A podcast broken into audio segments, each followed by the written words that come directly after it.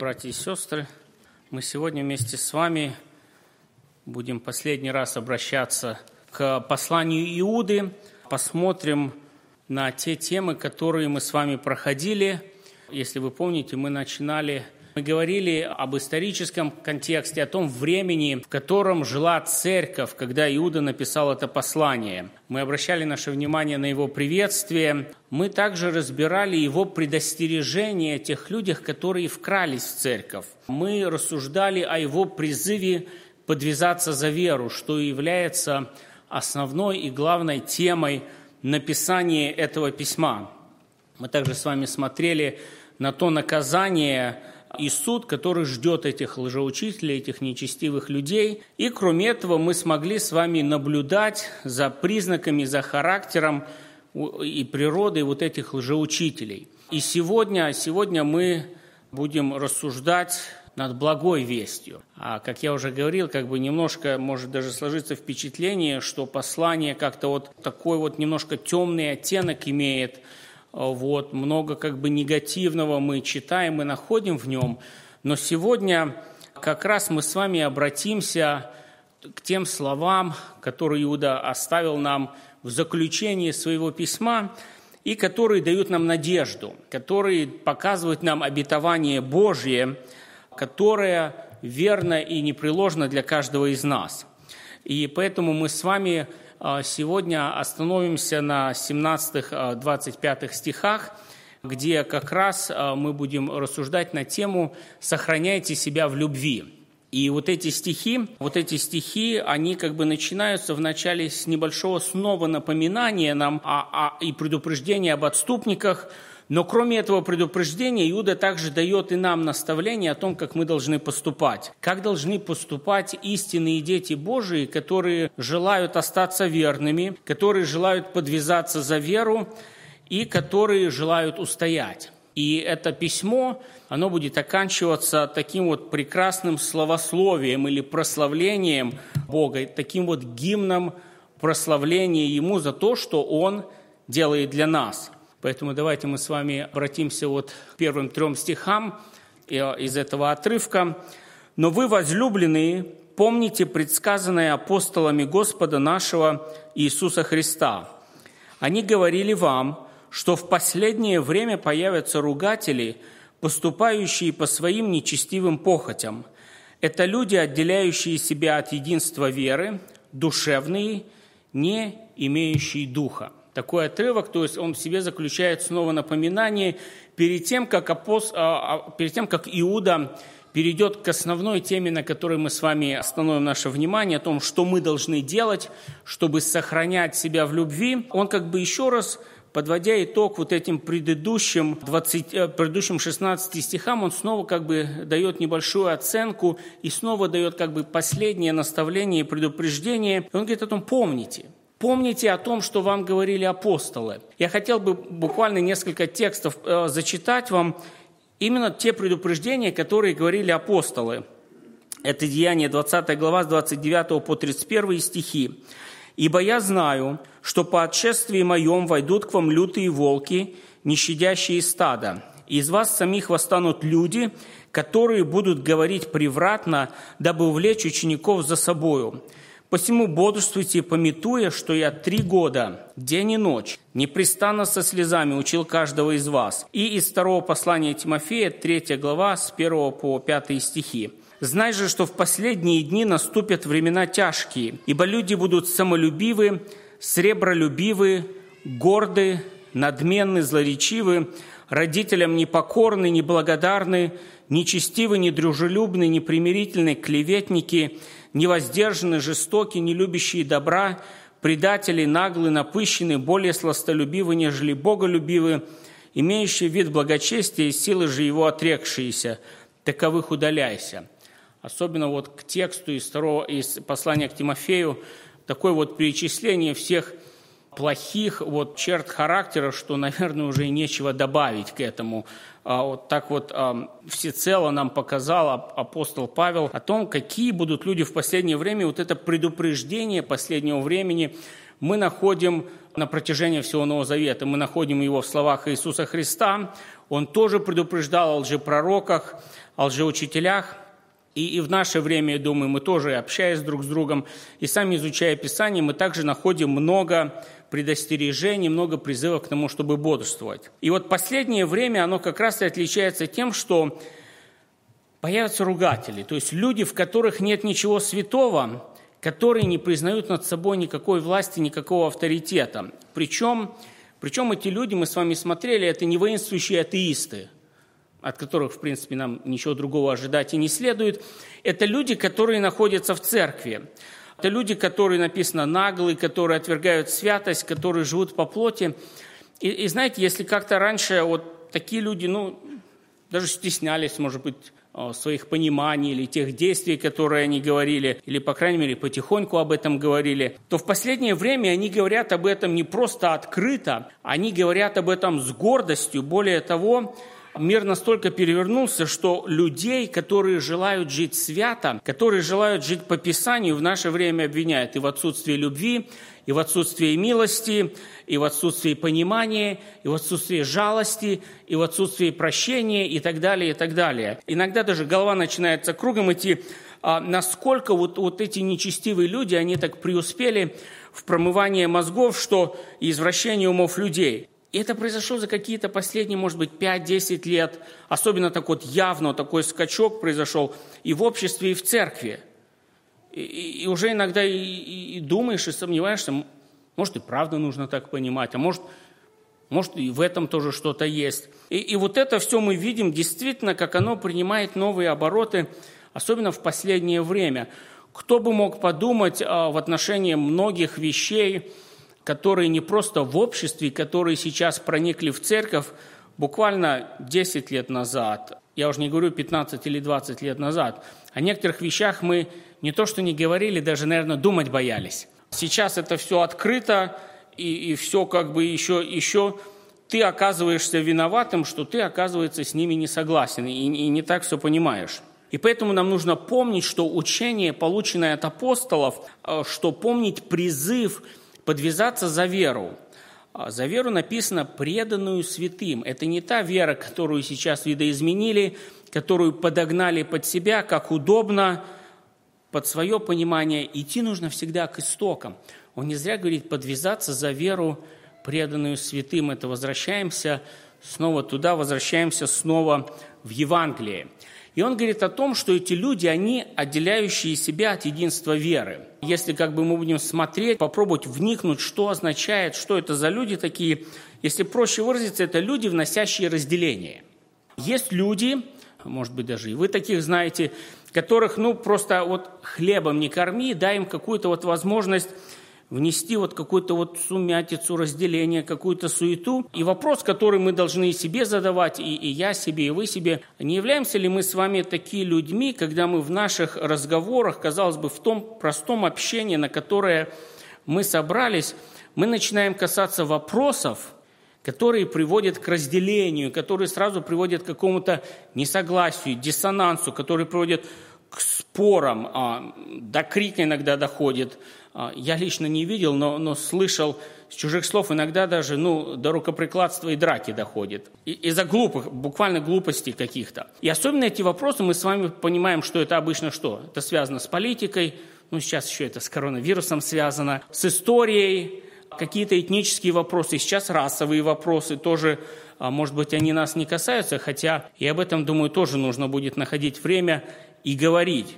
И вот эти все вопросы, они могут вызывать разделение и споры. И мы с вами понимаем, что разделение – это не есть путь Христов. Разделение – это не есть путь Христов. Как-то а, Христос говорил, что сатана просил тебя сеять как пшеницу, чтобы подальше друг от друга были, разбросать всех. Первосвященческая молитва Иисуса Христа, которую мы находим в Евангелии от Иоанна 17 главе, она наоборот молитва о единстве. Молитва о единстве, молитва о каком-то понимании – о каком-то вот таком вот целостном понимании церкви как тела Христова. И, и мы это понимание находим и в первом послании к Коринфянам, когда он говорит, что ну, не может рука сказать ноге, ты мне не нужен, или еще какой-то другой вот, а, орган тела сказать другому, ты мне не нужен. Мы все друг другу нужны, мы все должны вместе, и мы все едины. Душевные люди, которые вот этим занимались, мирские люди, проще выражаясь, это мирские люди, и, и слово, которое здесь употребляется, и которое у нас переводится как, как душевное, слово «сахикас», то есть природный, не духовный, материальный, из этого мира, мирской, это, это производное слово для, для нашего понятного слова «психология». И такие люди, которые душевные, мы знаем, что они не являются верующими людьми. Мы об этом находим текст в первом послании к Коринфянам, 2 глава, 14 стих – который говорит так, «Душевный человек не принимает того, что от Духа Божия, потому что он почитает это безумием, и не может разуметь, потому что о сем надобно судить духовно».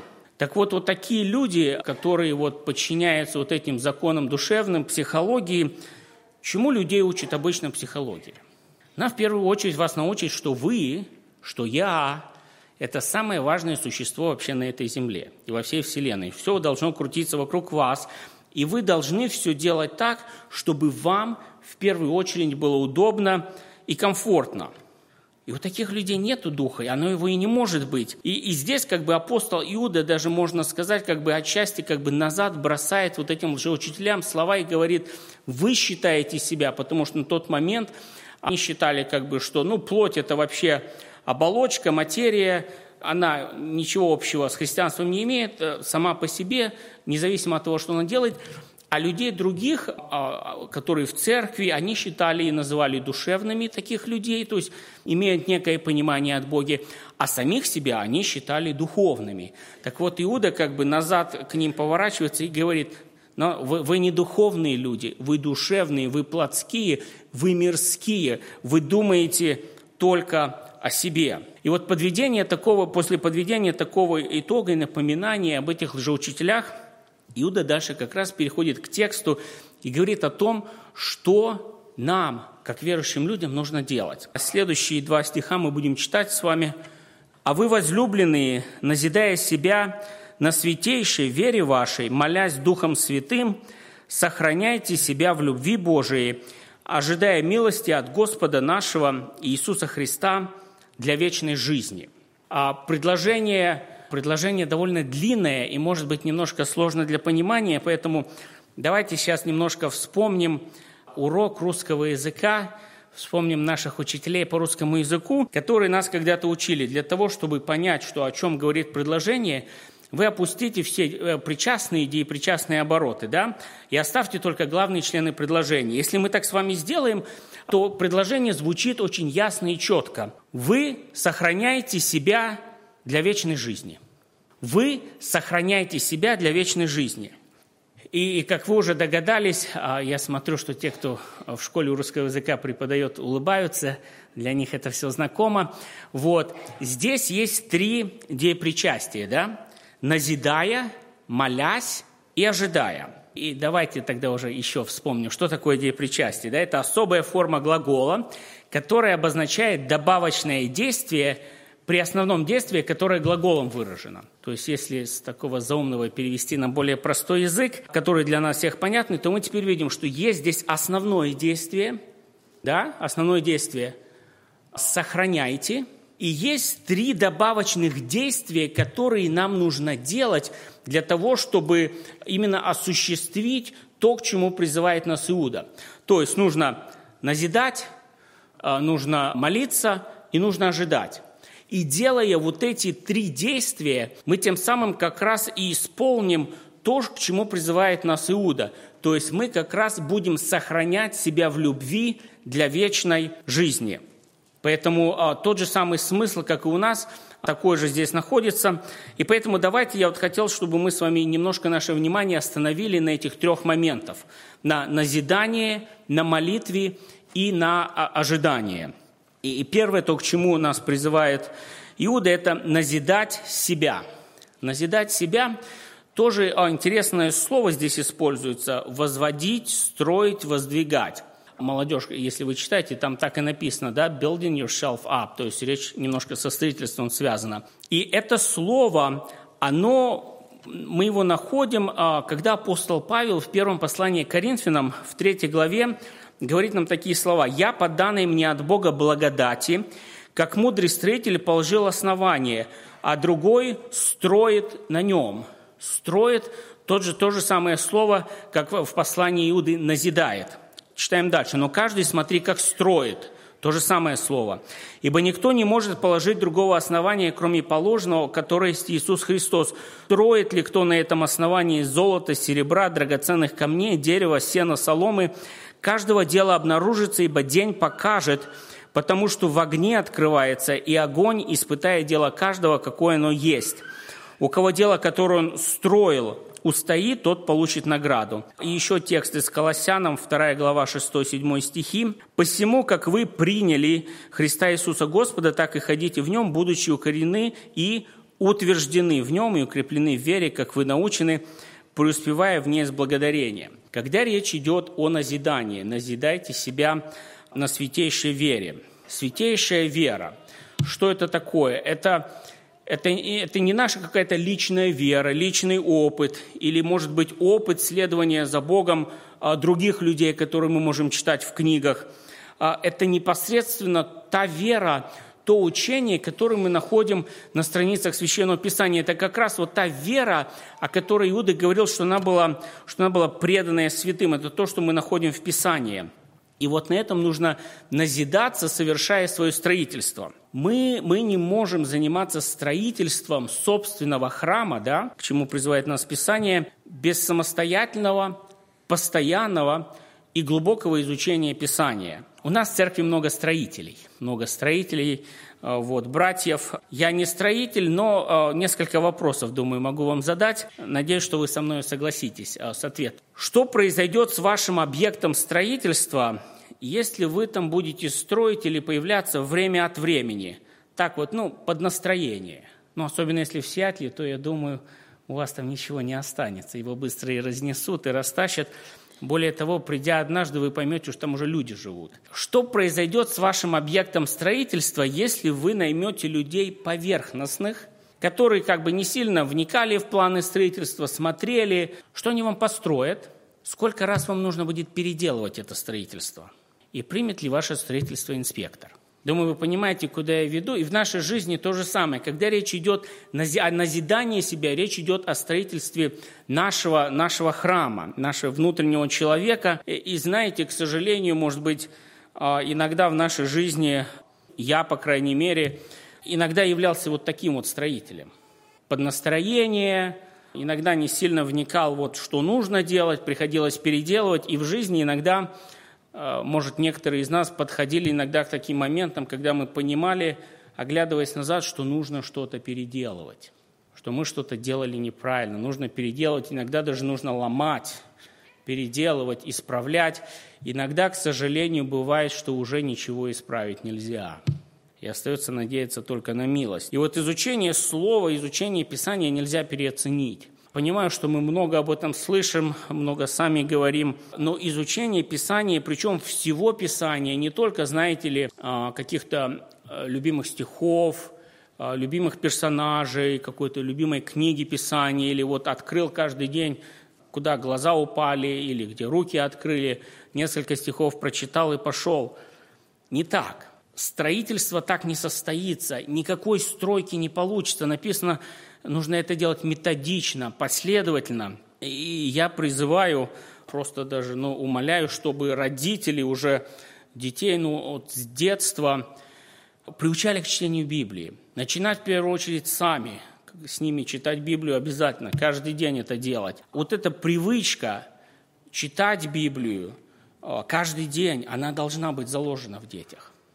А без этого никак, без этого тяжело будет. Знаете, вот там испытания проходят сейчас. Я, кстати, бы даже очень рекомендовал каждому из вас хотя бы один раз там побыть. Может быть, даже не все собрание, но несколько. Просто посмотреть.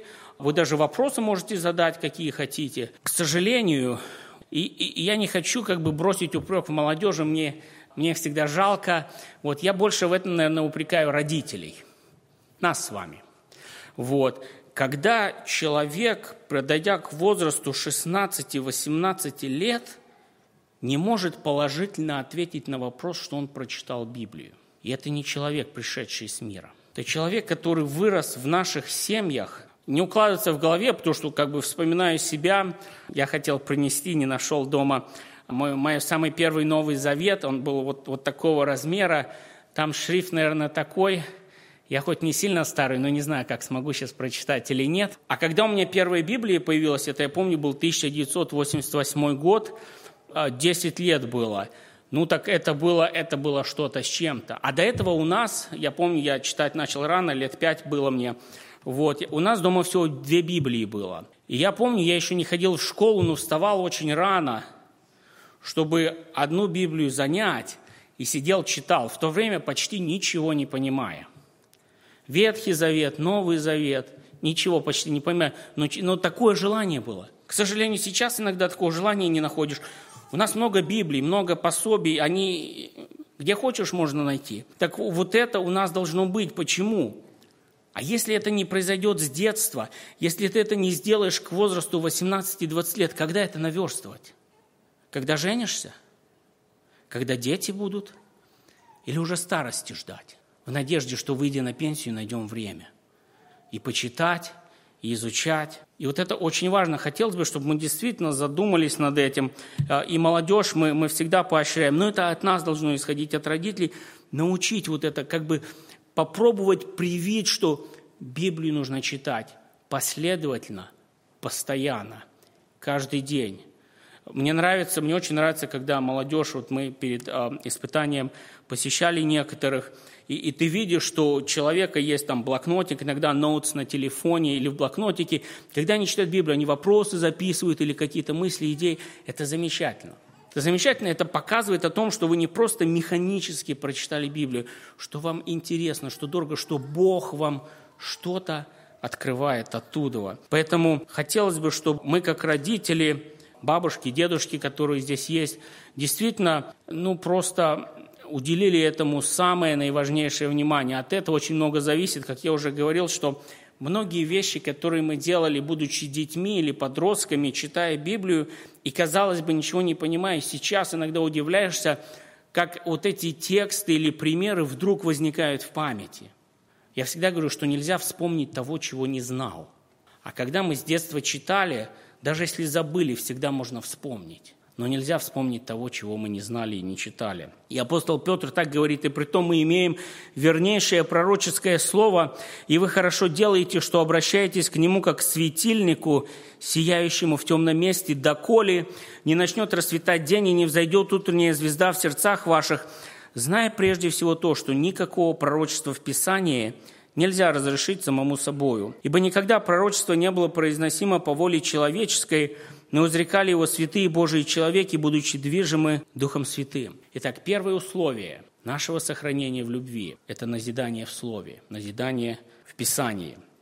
Второе, то, что мы нашли в этом тексте – молиться Духом Святым. Речь не идет о молитве на языках, речь идет и описание идет молитвы в Духе, в Духе, который живет в нас, который помогает нам в наших молитвах.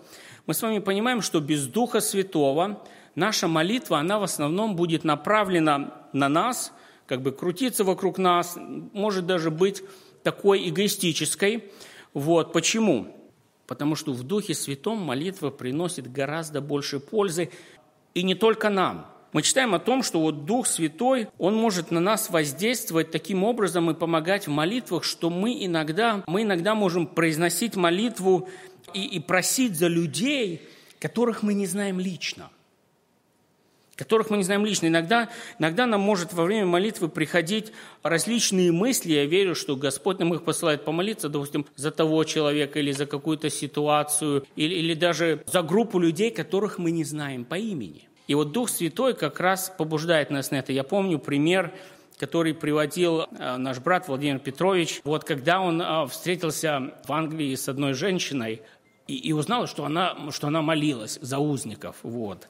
Если вы помните, он рассказывал этот пример, говорит, когда иногда приходил уже, уже в барак настолько уставший, что не было сил помолиться.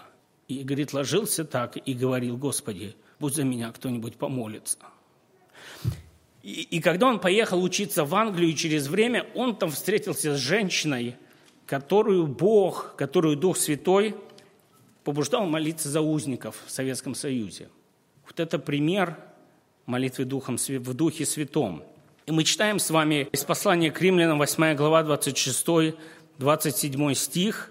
«Также и Дух подкрепляет нас в немощах наших, ибо мы не знаем, о чем молиться, как должно, но сам Дух ходатайствует за нас воздыханиями неизреченными. Испытывающий же сердца знает, какая мысль у Духа, потому что Он ходатайствует за святых по воле Божией. Послание Ефесянам, 6 глава, 18 стих. «Всякую молитвою и прошением молитесь во всякое время Духом, и старайтесь о всем самом, со всяким постоянством и молением о всех святых». Учиться молиться.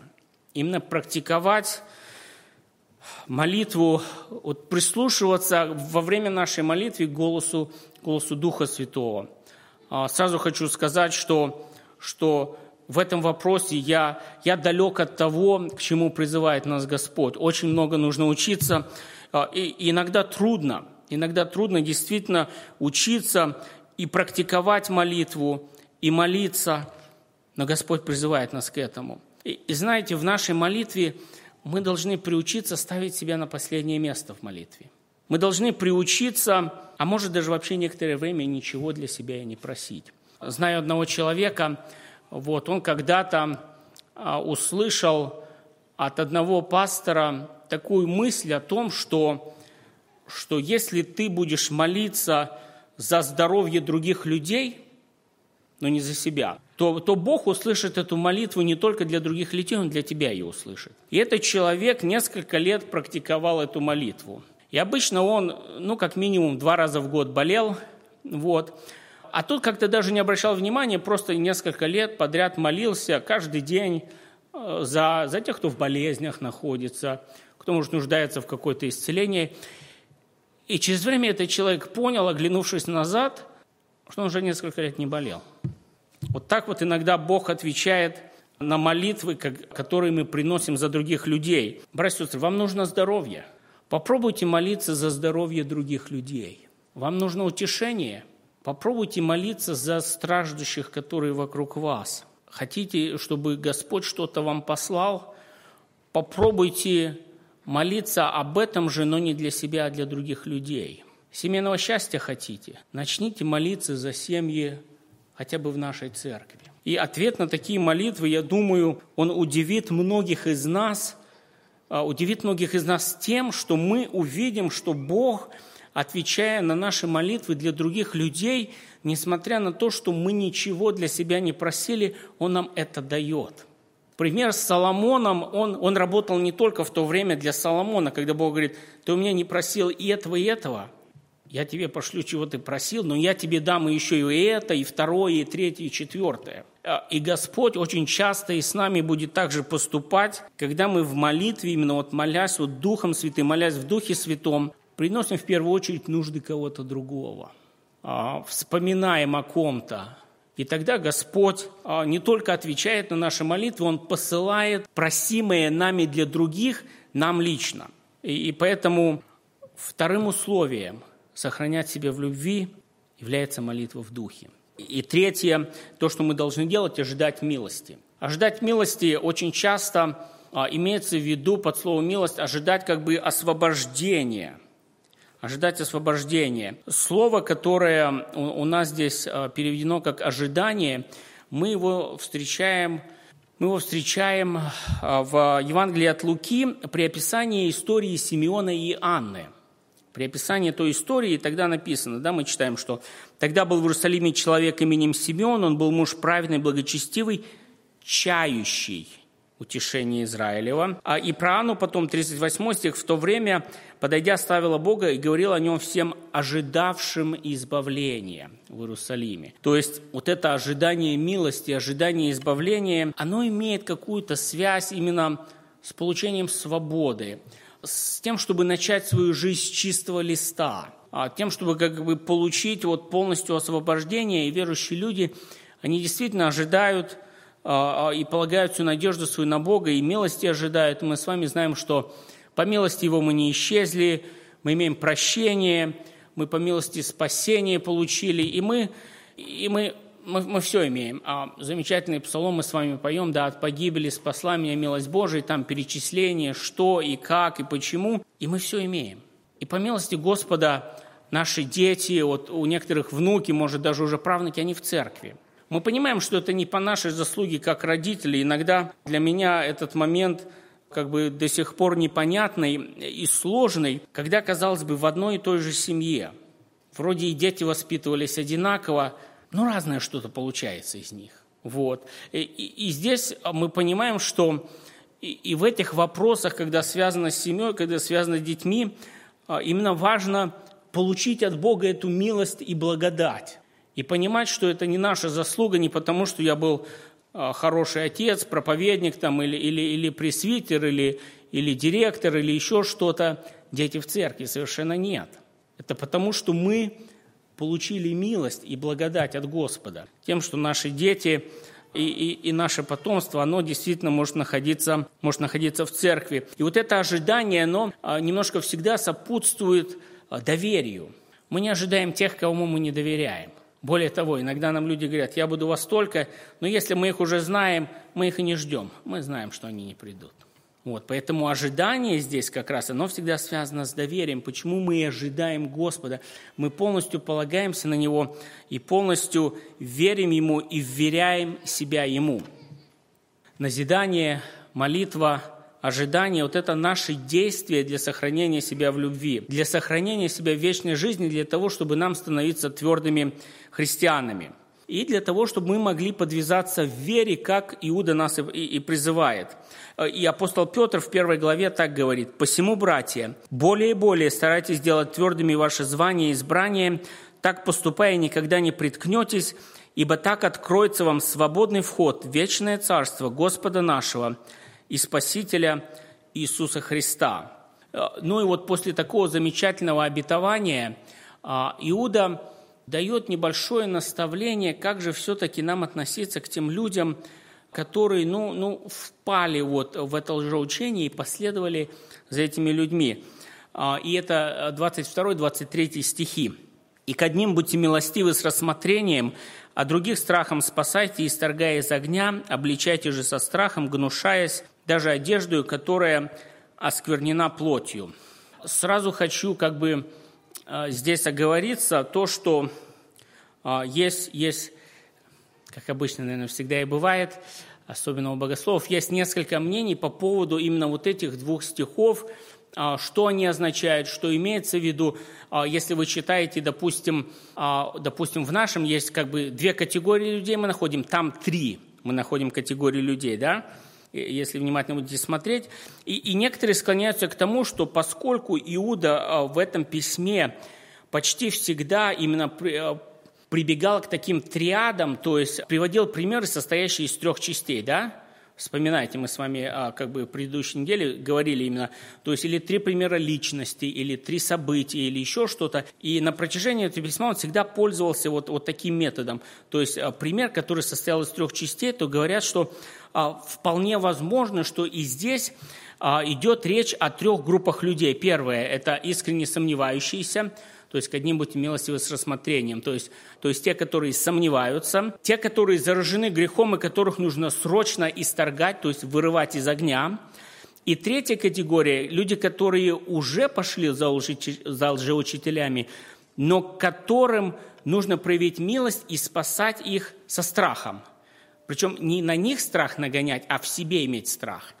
А, милостивы с рассмотрением, то есть милостивы к тем, кто сомневается – это те люди, которым нужно проявить терпение. Это те люди, которые еще как бы немощны в вере, может быть, не во всем разбираются, которые, которые искренне задают вопросы и ищут ответы.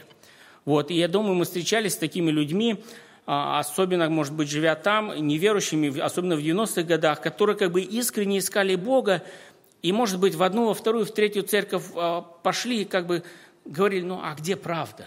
Ну а, а в какую церковь ходить? И вроде и там что-то есть, и там. Ну, а, а, а почему именно к вам? Вот это как раз категория людей, искренне сомневающихся. Они, они не утверждены и точно не знают. Вот, есть категория людей, которых нужно вырывать из огня, применяя, ну, можно сказать, наверное, почти любые дисциплинарные взыскания. В срочном порядке. Иначе эти люди так и останутся в огне и попадут в ад. И такой пример мы находим на страницах Священного Писания в первом послании к Коринфянам 5 главе. А, написано так. «Предать сатане во измождение плоти, чтобы дух спасен в день чтобы Дух был спасен в день Господа нашего Иисуса Христа. А уже во втором послании к Коринфянам мы читаем результат именно от того, что произошло здесь, когда человека вырывали из огня. А, «Ибо то самое, что вы опечалились ради Бога, смотрите, какое произвело вас усердие, какие извинения, какие негодования на виновного, страх, а, какое желание, какую ревность, какое взыскание». И дальше он говорит, вы того человека уже примите назад, он раскаялся. Вот. То есть вот это действие, а, определенного рода дисциплинарное взыскание, оно, оно человека вырвало из огня. Потому что как бы, ну, то, о чем пишется, и то, что как бы делал этот человек, это, это был страшный грех. Вот. И есть категория людей, а, которым нужно проявить милость, но делать это со страхом. Как я уже говорил, не, не, не того человека напугать адом или еще чем-то, вечными муками, наказаниями, но страх должен быть у нас, когда мы таких людей наставляем, чтобы нам не стать частью чего-то греховного, чтобы нам самим как бы не быть вовлеченными в тот грех или в то же учение, которое делает этот человек. Мы с вами прекрасно понимаем, что для того, чтобы свидетельствовать ворам, не нужно становиться вором. Для того, чтобы а, свидетельствовать а, а, блудникам не нужно блудником становиться. Для того, чтобы свидетельствовать наркоманам, не нужно становиться наркоманом. И здесь ненавидеть грех написано, гнушаясь даже одеждой, оскверненной плотью, тоже идет указание на, на грех определенного рода, но проявить милость грешнику. В свое время Мелхиседек не захотел ничего получить от царя Содомского. Говорит, даже ни нитки ремня не возьму, ничего мне не нужно – и в этом и отличие детей Божьих от фарисеев, то есть гнушаться грехом, но не грешником. Не извинять грех, а молиться и просить прощения за грех. Не отправлять грешника в ад, а указать ему на прощение, указать на Христа и указать на Голгофу. И помнить, конечно, о том, что суд без милости, не оказавшему милость, если я только к чужим детям строг, а к своим милостив это неправильно – если мой подход к наказанию и мое отношение к греху как служителя меняется в зависимости от фамилии провинившегося, то тогда, это будет, то тогда я становлюсь фарисеем и лицемером. И об этом тоже нужно помнить. И следующие э, заключительные два стиха, которые мы находим, 24 и 25, могущим уже соблюсти вас от падения и поставить пред славою свою непорочными в радости, единому премудрому Богу, Спасителю нашему через Иисуса Христа, Господа нашего, слава и величие, сила и власть прежде всех веков, ныне и во все веки. Аминь. Вот таким замечательным псалмом, таким замечательным гимном Иуда заканчивает свое письмо. Он много говорил о том, кто такие лжеучителя, лжеучителя, что они делают, к чему это может привести, он дал нам совет, как сохранять себя в любви. И он а, в конце своего письма как раз дает вот такую песню прославления а, Богу, который может это сделать который помогает нам сохранять нас в любви, который помогает нам в назидании, который помогает нам в молитве и который помогает нам в ожидании. И здесь, в этих стихах, мы находим о том, что Бог уже сделал для нас, что Бог делает, и что Бог будет делать, пока мы только живы и обращаемся к Нему. И мы находим здесь о том, что как Бог, а, вспоминайте предыдущие стихи, Он, он сохранял нечестивых на день суда – так Бог способен сохранить благочестивых, боящихся Его не на день суда, на день встречи с собою. И, и слово «соблюсти» очень хорошее, красивое слово, оно очень часто употребляется при, а, при описании как бы вооруженной охраны или объекта, то есть когда эта охрана гарантирует безопасность того или кого они охраняют. И мы понимаем о том, что Господь говорит о том, что Он здесь выступает гарантом нашей безопасности. Я не проповедую вам вечную безопасность здесь. Я говорю о том, что вечная безопасность только у Бога, когда мы находимся в Нем. И когда мы не поступаем по вот этим ересям, не поступаем по своей плоти, не отвергаемся единого Господа. И Он делает нас непорочными. Не потому, что мы становимся хорошими, не потому, что мы а, вдруг в одночасье а, а, поменялись, а потому, что мы свою непорочность получаем через Иисуса Христа. Писание говорит, что кто ходит непорочно, тот будет невредим. И он снова говорит о том, о единстве Бога. И еще раз как бы напоминая о том, что против чего он писал нам, это была одна из ересей, да, они, они не верили в единого Бога. И он прославляет и Бога, прославляет его через Иисуса Христа. Мы здесь находим такие слова, что и слава, и величие, и сила, и власть, и все у него есть. И он способен нас сохранить, и он способен нас соблюсти и поставить пред славой своей, поставить и сохранить нас для вечной жизни через вот эти действия, о которых мы с вами говорили. Так, братья и сестры, мы с вами имели возможность на протяжении вот четырех недель вникать в это послание Иуды. А, я надеюсь, что мы с вами помним о цели написания. О цели написания этого письма. Он хотел предупредить о ереси, которая вошла в церковь. Эта ересь не заключалась в следующем. Люди обращали благодать Бога в повод к распутству и отвергались единого владыки Бога и Господа Иисуса Христа. И вот Иуда нам подробно рассказывая о, о характере вот этих нечестивых людей, он говорил нам о том, что я даю вам увещание. Я хочу, чтобы вы подвязались за веру, однажды преданную святым. Мы с вами уже смотрели на том, что, что форма, что слово «подвязаться за веру», а оно имеет определенный оттенок даже вот такой агонии, когда человек борется из последних сил, полагает к этому все стремление, все старание. Мы говорили о том, что это означает последовательное, непрекращающееся действие. Это означает делать это прилежно, постоянно, усердно. И сегодня мы увидели о том, что нужно делать, как поступать для того, чтобы сохранить себя в любви, понимая и уповая на Господа, который может соблюсти нас от падения – и знаете, лучшего примера, наверное, чем Иисус Христос мы найти не можем ни в Писании, ни в жизни, нигде. А, и, и, и говоря о подвязании, говоря о борьбе, а, я вспоминаю а, его борьбу в Гефсиманском саду. Да? Написано, что, находясь в борении, прилежнее молился. Если мы смотрим на слово «борение», оно тоже производное от слова «агония». И когда мы, и когда мы с вами видим этот призыв подвязаться за веру, призыв к борьбе, и мы смотрим на то, как боролся Иисус, находясь в Гефсиманском саду. И Писание, мы читаем о том, что пот его был как капли крови. И более того, Писание нам говорит, что вы еще не до крови сражались. Писание говорит, что в нашем подвязании за веру, в нашей борьбе мы все равно не дотягиваем до Иисуса Христа – но у нас есть пример. У нас есть пример, к чему, к чему двигаться, к чему стремиться. И Писание призывает нас к этой борьбе. Она начинается со Слова Божия, с молитвы и с верности в Богу к малым. Подвязайтесь за веру, однажды преданную святым. Аминь. Эту проповедь вы можете найти на сайте Церкви Спасения salvationbaptistchurch.com.